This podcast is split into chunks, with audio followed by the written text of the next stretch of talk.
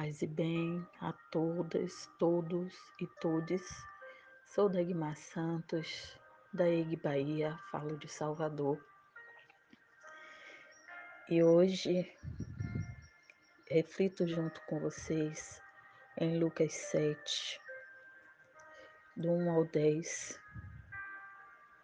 meditando na história do centurião ao qual foi em busca da cura do seu servo doentado,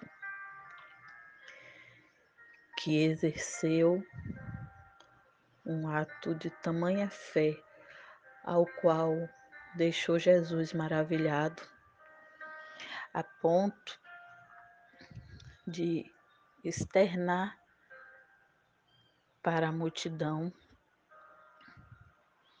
dizendo: Digo-vos que nem ainda em Israel tenho achado tanta fé.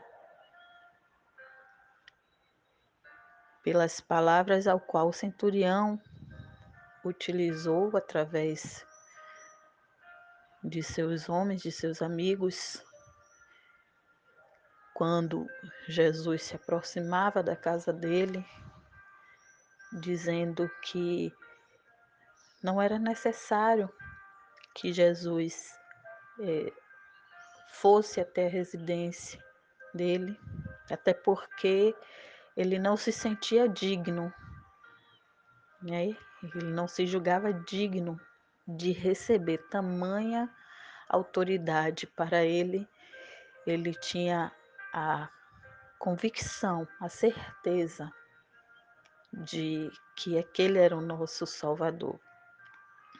E ele não se sentia digno diante daquela, daquela, daquele ser tão sublime para ele, para adentrar a humilde residência.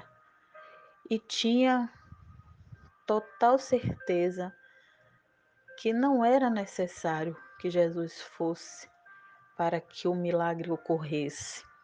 Bastava que ele desse a ordem. E assim Jesus o fez.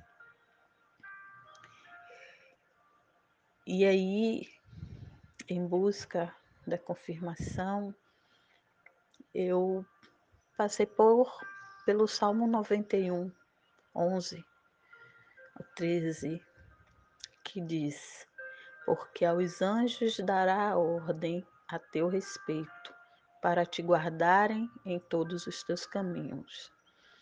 Eles te sustentarão nas suas mãos para que não tropeces com o pé em pedra. Pisarás o leão e a áspide calcarás aos pés o filho do leão e a serpente. Minhas amadas, essa semana o que eu tenho visto bastante é, pessoas se aglomerando em frente a hospitais, a unidades de saúde, com o propósito maravilhoso de orar em prol daquelas vidas que estão dentro dessas unidades, para que a divina rua sopre e restaure as suas saúdes. Mas nós vemos aqui, na palavra do Senhor, que não é necessário, basta acreditarmos, basta que de fato a nossa fé ela seja tão magnânima que nós alcançaremos a nossa graça mesmo não sendo dignos em muitos momentos ou nos julgando como pessoas é, não dignas de tal graça. E aí eu fiquei um pouco ainda mais triste ao ouvir que em meio a tanto sofrimento, a tanta dor, a fome que aumentou grandemente com esse contexto de pandemia, tem irmãos de Cristo que têm a condição de fazer a vontade do Pai, ajudar pessoas a sanar a sua fome, porém tem condicionado essas pessoas, tem utilizado esse momento de fraqueza como forma de segregação, né, de cooptação, colocando condicionantes a serem ou se tornarem evangélicos para que a ajuda possa ser entregue. E isso não me chocou, mas me entristeceu, porque eu sei que o que a Divina Ruá nos ensinou e nos deixou como exemplo não foi isso. Ela não nos ensina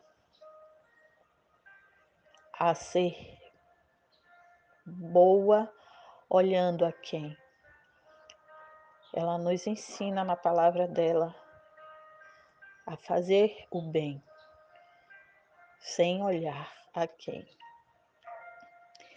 E eu sei que a gente tem tido muitas provações, que tem sido realmente muito difícil manter a fé, a serenidade, a perseverança, a esperança, nos mantermos em pé. Muitas vezes nos faltam palavras de conforto aos nossos amigos ou até mesmo aos nossos conhecidos diante de tantas situações ruins. Mas nesta manhã de domingo, que já é um privilégio podermos despertar, podermos nos comunicarmos podermos ouvir a palavra, para que o nosso espírito se vivifique, para que tenhamos esperança, para que tenhamos vida e vida em abundância.